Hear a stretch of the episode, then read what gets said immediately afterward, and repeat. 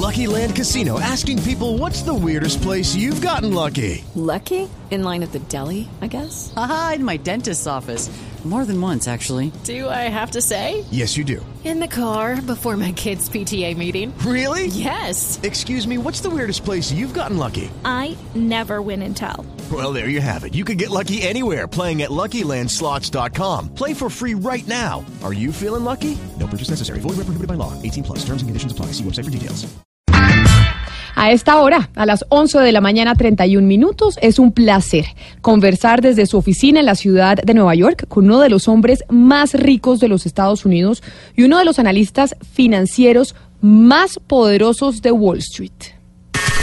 Él es Mario Gabelli. I'd like to have 20 Democrats and 10 Republicans running elsewhere, and we know we need to build, uh, since we've owned AT&T. Es el CEO de Gamco Investors. Es un analista financiero que ha escrito para revistas como Forbes y Fortune. Es citado en muchas ocasiones por Bloomberg y CNN. Pero para hacerlo más sencillo.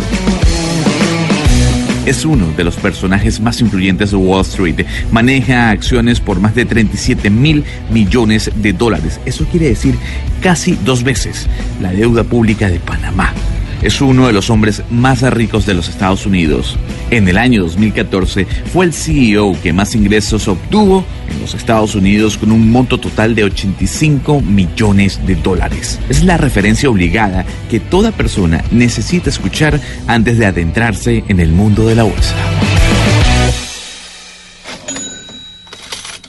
Mario Gabelli, CEO de Gamco Investors, uno de los analistas financieros más poderosos de Wall Street y uno de los hombres más ricos de los Estados Unidos. Bienvenido eh, a Mañanas Blue. Muchas gracias por atendernos el día de hoy para hablar precisamente de inversiones. Delighted. Thank you for asking me. Señor Gabelli, mire, hablemos entonces de las compañías de tecnología. Veníamos hablando con mi compañero Gonzalo Lázaro a propósito de lo que está pasando con Twitter el día de hoy en la bolsa. ¿Es seguro invertir en estas compañías de tecnología o cuán volátil puede ser invertir en ellas? Oh, that's a good, simple question. They will be increasingly volatile, but the question is, is the business good? So when I look at Apple and their ability to go from being an equipment producer to a service provider with their applications, you know, that's an interesting switch. I don't own Apple for my clients because we like to buy companies that are going to be taken over. Apple's too big. Apple is likely to wake up one day and buy something.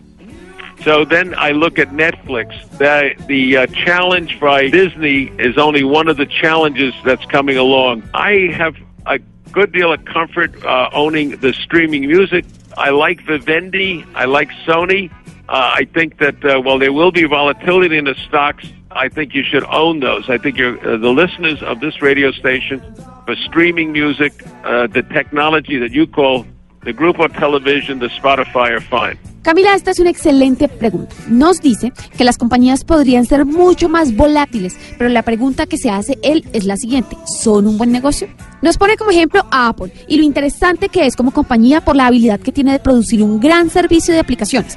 No obstante, él no compra acciones de esta empresa porque lo que le gusta es invertir en compañías que tengan la posibilidad de asumir su propio control. Nos dice que Apple es muy grande, tan grande que un día se levanta y dice, compro esto. Entonces dice él que el desafío de Netflix y Disney es muy interesante. Agrega que le gusta comprar en acciones ligadas a la música, al streaming. Le gusta, por ejemplo, Bendy, le gusta Sony. Son acciones que podrían ser volátiles, pero que deberíamos comprar.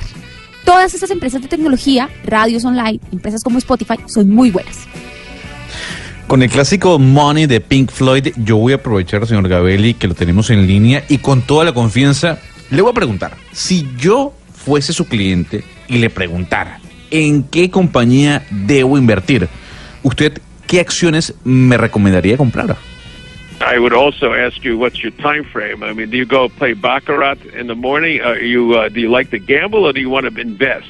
If you want to be a, an investor where you want to grow your family's assets for a long period of time, uh, in America we can own a baseball team. I would like you to buy the Atlanta Braves because the technology is going to allow the Atlanta Braves to have people betting on each inning and each pitch, and these comp- the uh, this is the only company that investors can own It's the Atlanta in Atlanta, Georgia, the baseball team, Atlanta Braves. I think you should own that for the next five years. I think that's very attractive. I think for the next five years, you know, owning a company like Disney because of the new merger and the new technology that they're bringing to the table. Uh, the problem I have is that I don't want you to buy it today because the stock's up 30% in the last two weeks. Gonzalo, para él la pregunta debería ser, ¿cuál es tu brecha de tiempo? O sea, ¿quieres jugar o quieres invertir? Si lo que quieres es pensar en el futuro de tu familia como inversión, él recomienda invertir en un equipo de béisbol de las grandes ligas. Y en este caso nos dice invertir en los Bravos de Atlanta, porque tendrán una tecnología que le permitirá a la gente apostar entre cada picheo o entre cada inning. Dice entonces el señor Gabelli que esta será una tecnología que ningún otro equipo de las grandes ligas tendrá. Para los próximos cinco años, esa es una acción muy atractiva. Otra acción que es muy atractiva para los próximos cinco años es Disney y esto viene dado por el desarrollo de nuevas tendencias en su plataforma.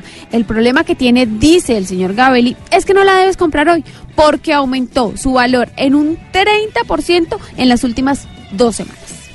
Estamos hablando con Mario Gabelli, uno de los analistas financieros más poderosos de Wall Street, precisamente sobre las inversiones hoy en día en tecnología, en empresas de tecnología que se están volviendo y poniendo tan de moda precisamente en la bolsa. Y señor Gabelli, por eso le pregunto, con todo lo que hemos escuchado y leído sobre Facebook en particular, ¿cuán, seguro es invertir en esta compañía, comprar acciones de Facebook? My concern about we have new technology that came along, whether it's Google, Facebook, it's used the word social media. The second part is that you have in the world eight, seven and a half billion people, and you have four and a half billion, four and a half billion smartphones. By the fact that people have these mobile devices around the world that are connected by the internet, and they like social media and they like the advantages of Facebook and Google then the question is, the rules of society have to adopt. The companies have to adopt the rules. And I, I Facebook uh, so far has not shown astute leadership, in my judgment, mm-hmm. on uh, dealing with the political environment in Europe and in the United States. They, uh, they have to uh, get smarter. Pues Camila, la preocupación del señor Gabelli es que tenemos nuevas aplicaciones tecnológicas como lo son Google o Facebook y la pregunta realmente debería ser cómo trabajan esas redes sociales. En segundo lugar, nos dice que en el mundo hay 7.500 millones de habitantes y 4.500 millones de smartphones. Y este hecho hace que la gente esté cada vez más conectada a Internet y que le gusten las redes sociales y las ventajas que ofrecen plataformas como Google o Facebook. Sin embargo, la duda realmente es qué reglas deben adoptar la sociedad o qué reglas deberían adoptar estas compañías tecnológicas. Hasta ahora, para él, Facebook no está demostrando liderazgo sobre cómo lidiar con el eterno problema político de Europa y Estados Unidos. Ellos deben ser mucho más inteligentes. Fíjese bien, señor Gabel, en los últimos días se ha venido escuchando de voces como el senador Bernie Sanders o la representante de Nueva York, Alessandra Ocasio Cortés, sobre el MMT. Para los oyentes, la traducción es la teoría monetaria moderna, una teoría basada, entre otras cosas, en el equilibrio entre lo que ingresa versus lo que gasta el Estado. ¿Usted cree en esta teoría? like AOC Bronx. Uh, what she did on Amazon in Queens was a mistake. Okay, she should not try to undo things that she doesn't understand. I like her. I like everything about her, except that uh, she needs to learn more about 101 of economics and finance. And she will, and she'll be a good uh, person. The good news is the United States allows voices like that to surface and allows creative uh, dialogue and creative tension. I like that. In a democracy, that's what you like. And yes, hopefully we have an election. And unlike China and Russia and Venezuela, we will have an election and have results that are adhered to. Pues Gonzalo, nos dice que la representante Alexandria Ocasio Cortés creció en el Bronx y lo que ella hizo con Amazon de no dejar construir su nueva sede en Queens fue un gravísimo error. Dice él que esto sucede porque uno no debería tratar de hacer cosas que en este caso, por ejemplo, ella no entendió. A él le gusta a ella, le gusta todo lo de ella, excepto una sola cosa. Debe aprender más sobre economía y finanzas y está seguro que en algún momento lo hará. La buena noticia es que en Estados Unidos se permiten este tipo de cosas, que voces como la de ella aparezcan, que le den un poco de diálogo creativo, de tensión creativa. Eso es democracia. Y nos dice que sí, que sí tendrán elecciones a diferencia de China, Rusia o Venezuela. No, sí, pero señor Gabelli, es que en este caso no estamos hablando de Alexandra Ocasio Cortés, una de las mujeres, según la revista Time, más influyente de estos tiempos, sino de la teoría monetaria moderna, que es algo de lo que se está hablando en los Estados Unidos, que está hablando Alexandra Ocasio Cortés y está hablando Bernie Sanders. Not answering your question because that I am not an economist, I am an analyst and I do research on companies bottoms up. Camila, nos dice que él no responde a esta pregunta porque él no es economista. Él es un analista que realiza investigaciones financieras sobre compañías. Claro, señor Gabelli, pero ¿usted cree como analista financiero en este tipo de teoría moderna de la economía? Es decir, ¿se debe dar un debate sobre esto que estamos hablando, sobre el MMT, como se, como se le conoce en los Estados Unidos y que ha sido, pues básicamente, pues motivo de, de artículos en la prensa norteamericana y en la prensa del mundo? Economic debates are good. I, debates are good as long as the people don't start throwing rocks at each other. You know, the more you uh, you have dialogue over issues like congestion pricing in New York and should Amazon be good or bad for New York and should companies. The biggest issue in the United States is the total debt of the country is rising a little faster than it should. And the second part, and that's not good, so I'll give you an MMT answer that I didn't want to give you. The second part is that the debt, however, of students from going to schools has to be addressed. Student loans are too high. And the third part is that we should give it a credit for people that work in the United States. Bueno, pues nos dice que sí, que los debates y los debates económicos son muy buenos, siempre y cuando haya respeto. Tener diálogos sobre temas como el precio de la congestión en Nueva York o si eso no es buena idea la llegada de Amazon a Nueva York son temas importantes, pero nos dice que la deuda del país está aumentando más rápido de lo que debería y eso es algo que no es bueno. Nos dice entonces que finalmente nos ha ofrecido una respuesta sobre la economía MMT que no quería darnos.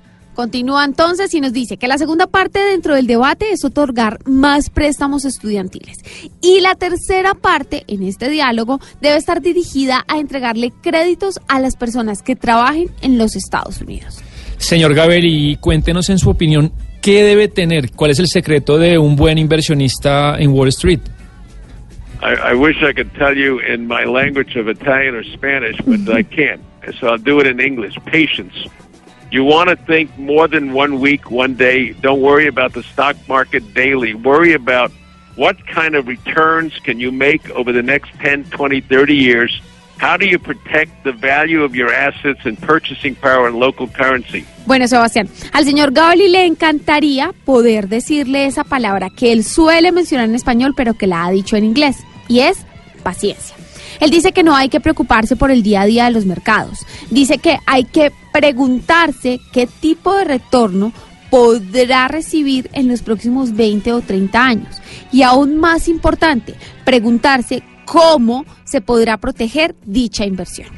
Señor Mario Gabelli, CEO de Gamco Investors, uno de los analistas financieros más poderosos de Wall Street y una de las personas más ricas de los Estados Unidos. Muchísimas gracias por habernos hablado hoy aquí en Mañanas Blue desde Nueva York y habernos pues dado esos consejos eh, de inversión a nosotros y los oyentes. Feliz día. Thank you. Have a good day. Appreciate being on a call. Camila, el señor Gabelli nos agradece por la llamada.